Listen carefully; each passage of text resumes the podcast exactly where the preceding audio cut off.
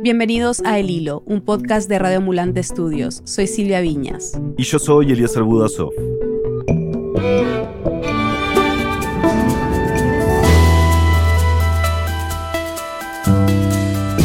Este domingo, los bolivianos irán a las urnas para elegir un nuevo presidente. Pero esta no es una elección cualquiera, es la primera en casi 20 años sin Evo Morales como candidato, luego de su abrupta salida del poder en medio de una batalla que ha dividido al país. Hoy, después de un periodo marcado por una crisis política y sanitaria, hablamos con el periodista boliviano Boris Miranda para tratar de entender cómo llega el país a estas elecciones y si lograrán resolver la inestabilidad de este año tan complicado. Es 16 de octubre de 2020.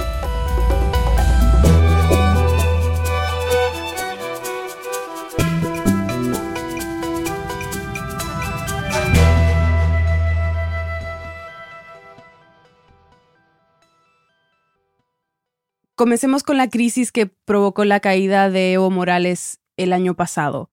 ¿Qué pasó? Habría que empezar con que Evo Morales el año pasado se postulaba por cuarta vez para presidente.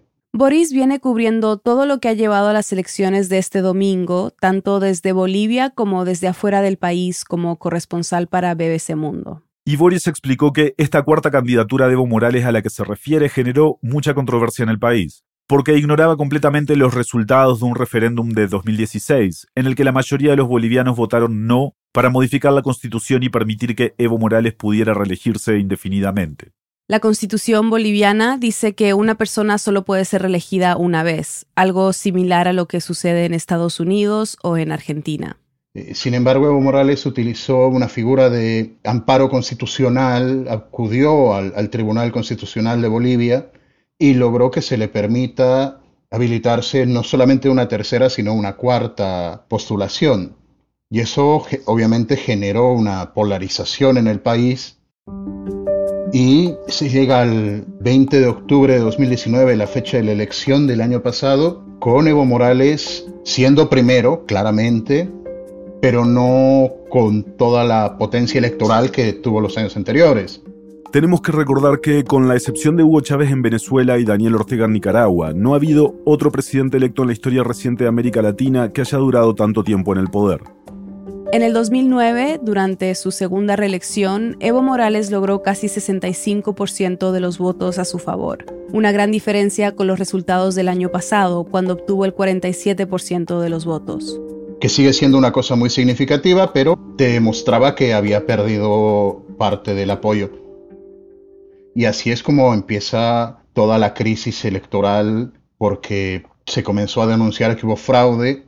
Esa noche Boris estaba trabajando en una sala de prensa en La Paz, muy pendiente del conteo del Tribunal Electoral, cuando de pronto, poco después de las 10 de la noche, el conteo se suspendió.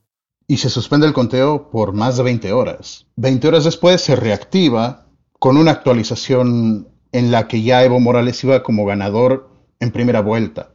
Entonces eso genera una susceptibilidad muy grande. Uno puede pensar de que en esas 20 horas pasaron cosas, sin embargo no tengo ningún elemento para afirmarlo y honestamente en todas las auditorías que se han hecho tampoco han salido elementos contundentes para afirmarlo. Pero Boris nos contó que en ese momento esa pausa de más de 20 horas en el conteo generó mucha desconfianza en la población. Y también provocó que, que salgan a las calles. Estallido de violentas protestas en Bolivia mientras el presidente Evo Morales se acercaba a una nueva reelección. Continúa el rechazo a los resultados electorales que dieron como ganador al presidente Evo Morales. Otra jornada de protestas contra la reelección presidencial de Evo Morales termina en disturbios en Bolivia. Fueron 21 días los que estuvo la gente en la calle bloqueando ciudades, protestando por lo que había pasado en la elección. Boris dice que en ese momento el país se polarizó radicalmente, porque estaba claro que aunque había un grupo que afirmaba que la elección había sido fraudulenta, Evo Morales y su partido, Movimiento al Socialismo, seguía siendo la fuerza política más grande que había visto Bolivia en los últimos años, y por eso hubo gente que también salió a defenderlo. Les pongo un ejemplo, yo, en ese momento era corresponsal en Colombia, y Colombia es una sociedad que tiene polarización, pero la de Bolivia era en ese momento 100 veces mayor. O sea, las protestas eran a favor y en contra. ¿Cómo era el ambiente que se vivía en el país? Lo que sucede en las protestas en la calle era que grupos eh, de un bando y de otro decidieron llevar la disputa electoral a una disputa territorial. Entonces, eh, como en todos los países, en Bolivia hay los barrios, digamos, por decirlo de alguna forma, marginales o barrios eh, de la periferia que eran más simpatizantes de Evo porque tenían mucha mayor pertenencia y venían de territorios indígenas, trataban de hacer la resistencia. Y los barrios más controlados por las clases medias estaban actuando en un papel de confrontar y de rechazar el resultado de las elecciones y rechazar a Evo Morales. Y finalmente ese fue el bando que terminó imponiéndose, porque después de tres semanas de protestas, tres muertos y cientos de heridos, el domingo 10 de noviembre de 2019 Evo Morales renunció a la presidencia, horas después de que el jefe de las Fuerzas Armadas le pidiera que abandonara el cargo. Estoy renunciando justamente para que mis hermanas y hermanos, dirigentes, autoridades del movimiento al socialismo, no sean hostigados, perseguidos, amenazados. Evo Morales termina renunciando muy contrariado porque él pensaba que, que la población iba a salir a apoyarlo de manera masiva y eso no pasó. Desde ese día se instaló de manera fuerte y permanente una disputa en la población boliviana. Dos grupos, dos creencias. ¿Nos puedes hablar un poco de esta disputa entre los que piensan que fue un golpe de Estado la salida de Evo Morales y los que piensan que fue fraude electoral? lo que lo impulsó? Es el debate que yo creo que en Bolivia va, a mantenerse durante unos cuantos años. Entonces el que se imponga en esta batalla política posiblemente va a ser el que determine cómo se va a recordar ese episodio en la historia de Bolivia. Es como dice esa frase muy común de el ganador es el que escribe la historia, pero como todavía no existe un ganador como tal, no se sabe. Yo me pongo en un lugar del medio, la verdad, porque yo sé que existieron irregularidades en esa elección, irregularidades que pasan en todas las elecciones del planeta, porque además, y esto es importante, el informe de la OEA no dice la palabra fraude en ningún momento. O sea, no se menciona la palabra fraude. Sin embargo, en Bolivia se asumió que la OEA declaró fraude. Porque primero la OEA, la Organización de Estados Americanos, que había sido invitada a observar las elecciones, hizo una declaración el día después de las votaciones, diciendo que hubo una pausa inexplicable que modificó drásticamente el destino de la elección y generó desconfianza en el proceso electoral.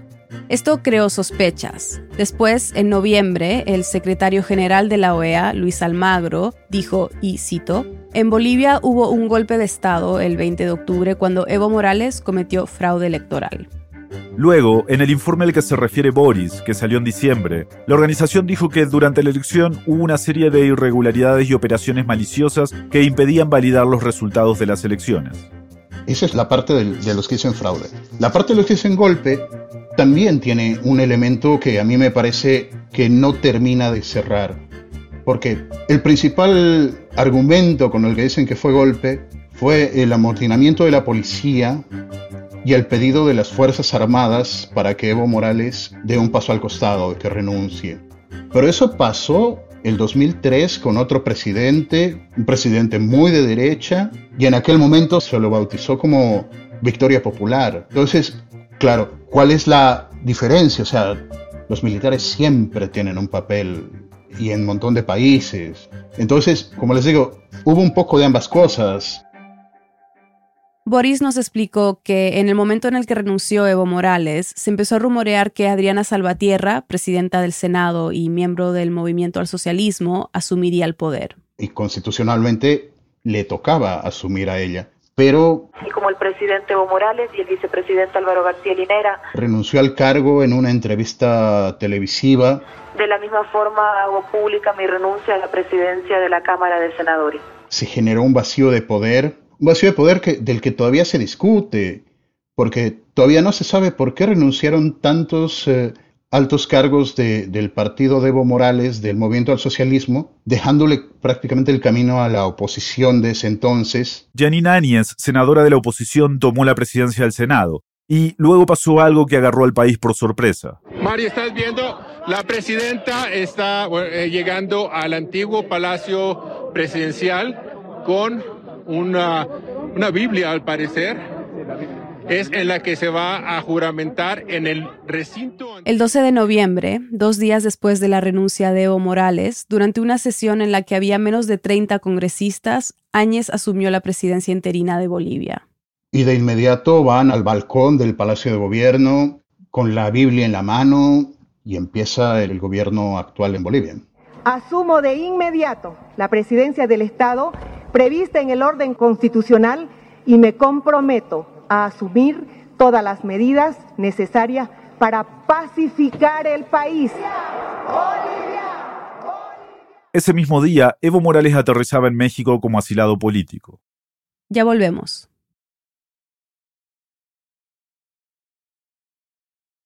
Estamos de vuelta en el hilo.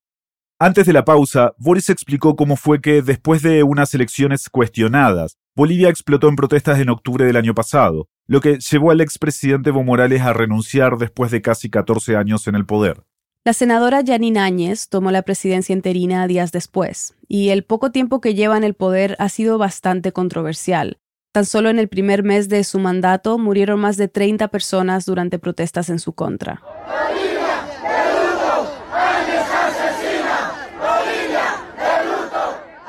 Instituciones como Amnistía Internacional señalan que eso se trató de masacre, que se tiene que esclarecer lo que pasó en ese tiempo. Lo que estamos pidiendo el día de hoy es que pare esta masacre, que de una vez el ejército se despliegue, porque aquí los bolivianos queremos paz en nuestra nación.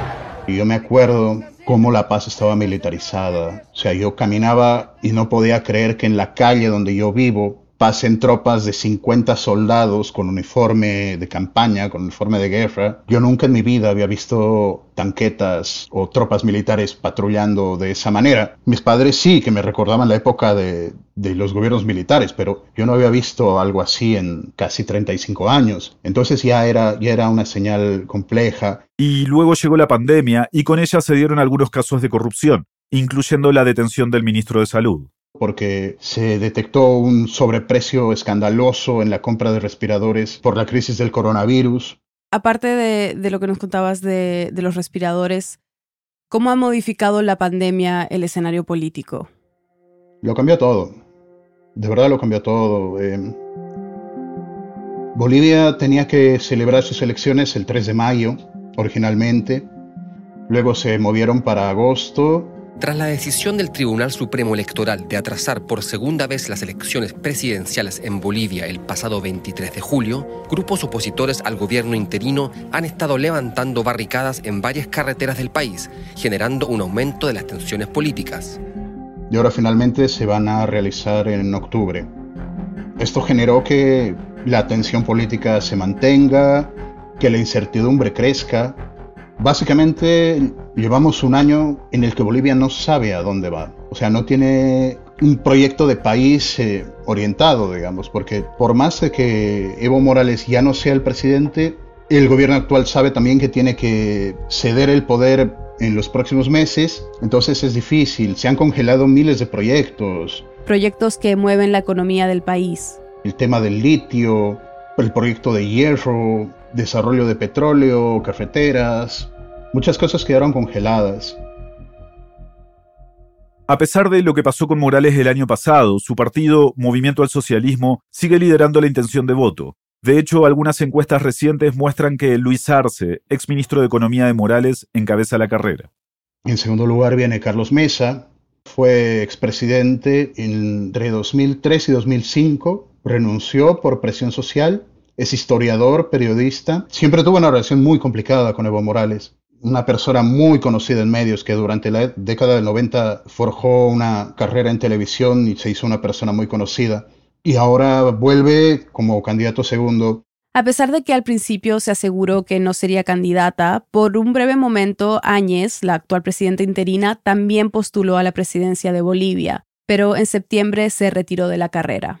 Y el tercero es Luis Fernando Camacho, a quien le dicen el Bolsonaro boliviano por su eh, carácter ultraconservador, siempre hablando de la religión, el que proclamó que devolvió la Biblia al palacio, Y bueno, ahora todos los actos oficiales del gobierno de Bolivia, en Palacio de Gobierno, uno ve la Biblia y, un par de velas eh, encendidas, sirios creo que le dicen, pero él fue el que impulsó esa agenda de la religión y, todas sus acciones proselitistas vienen con, con ese tono y de hecho su partido se llama Creemos.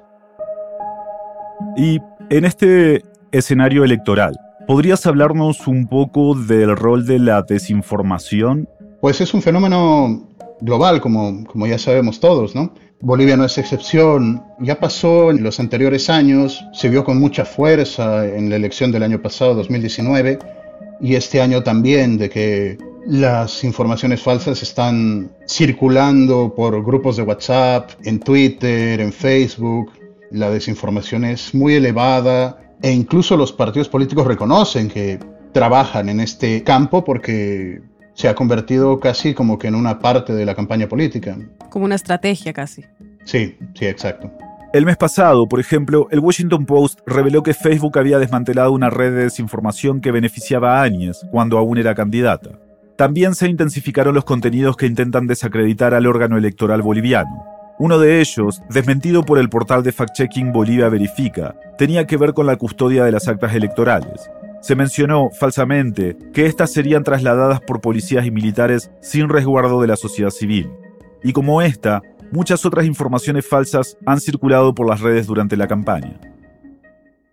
Boris nos explicó que por la pandemia, el debate en estos meses antes de las elecciones se ha centrado en gran parte en quién tiene la culpa de las consecuencias que ha dejado el virus. Si tiene la culpa el gobierno actual por no haber reaccionado bien, o tiene la culpa Evo Morales por no haber dejado al país un sistema sanitario, un sistema de salud eficiente. Entonces, eh, todas las críticas, todo el debate venían condicionadas por la posición política de la gente. Y eso obviamente perjudicó en la forma en la que se abordó la crisis sanitaria por el coronavirus. Como no se podía hacer campaña de forma convencional, se multiplicaron los mensajes de los candidatos en redes sociales. Y mientras el gobierno de Áñez intentaba prevalecer bajo la idea de que Bolivia ya tenía un sistema sanitario fracturado porque Morales prefirió construir canchas deportivas en vez de hospitales, el otro bando decía que las cifras de contagios en el país eran bajas porque el gobierno interino ocultaba las verdaderas cifras de COVID. En diciembre, antes de la pandemia, Evo Morales dejó México para instalarse en Buenos Aires, y durante todo este periodo de crisis sanitaria y campaña electoral, Morales ha intentado recuperar la iniciativa política desde la distancia. Su Twitter eh, se convirtió en su mayor arma. Es desde Twitter que Evo Morales actúa fundamentalmente empezó a emitir opiniones otra vez, volvió a comentar, en cierto momento ya incluso desde las filas de su partido le pedían que frene un poco porque realmente estaba un poco acelerado, tenía ese síndrome de abstinencia del poder, por decirlo de, de alguna manera, pero no pierde protagonismo. El partido Movimiento al Socialismo nombró a Evo Morales como jefe de campaña para estas elecciones, y él fue el que anunció la candidatura de Luis Arce desde Buenos Aires. Esto es inédito, o sea, en Bolivia nunca pasó que el partido principal decida a su candidato en un congreso fuera del país, o sea, entonces era bastante llamativo, pero muestra que Evo tiene todavía mucha influencia, tiene mucho poder.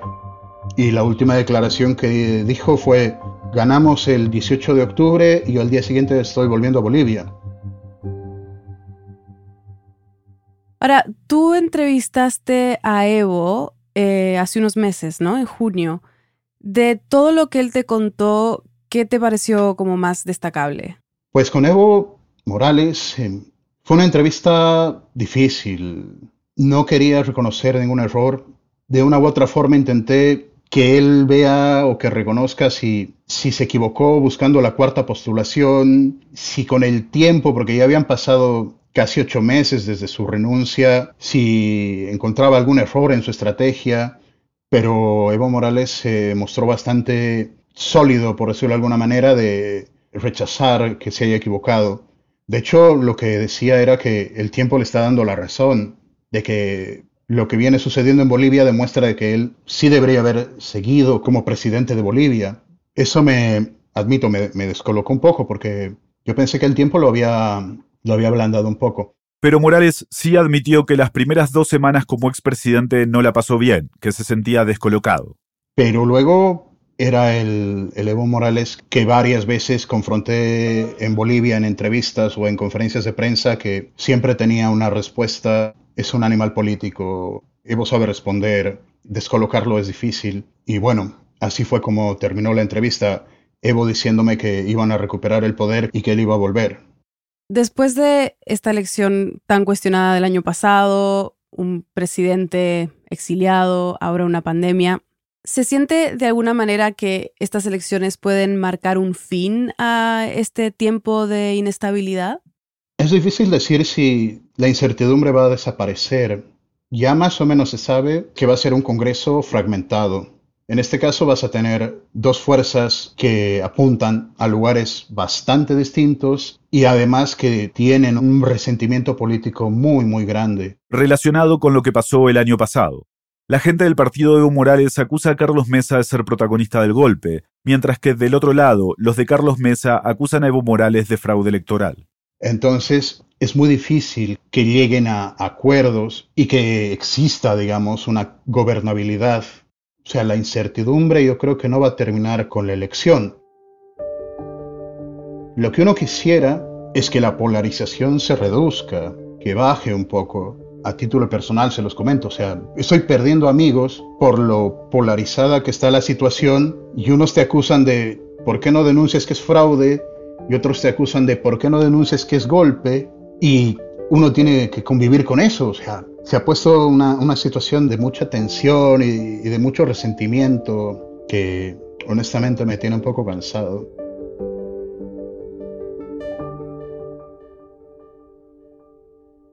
Muchas gracias, Boris. Muchas gracias, sí. No, no, ustedes. Qué chévere la entrevista.